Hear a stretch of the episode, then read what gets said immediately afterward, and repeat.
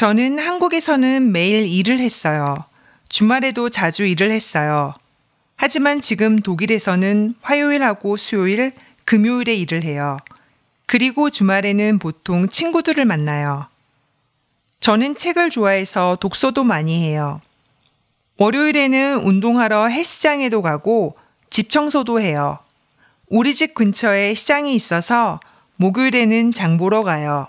그리고 가끔 쇼핑하러 쇼핑몰에도 가요. 독일에서는 시간이 많아서 너무 좋아요.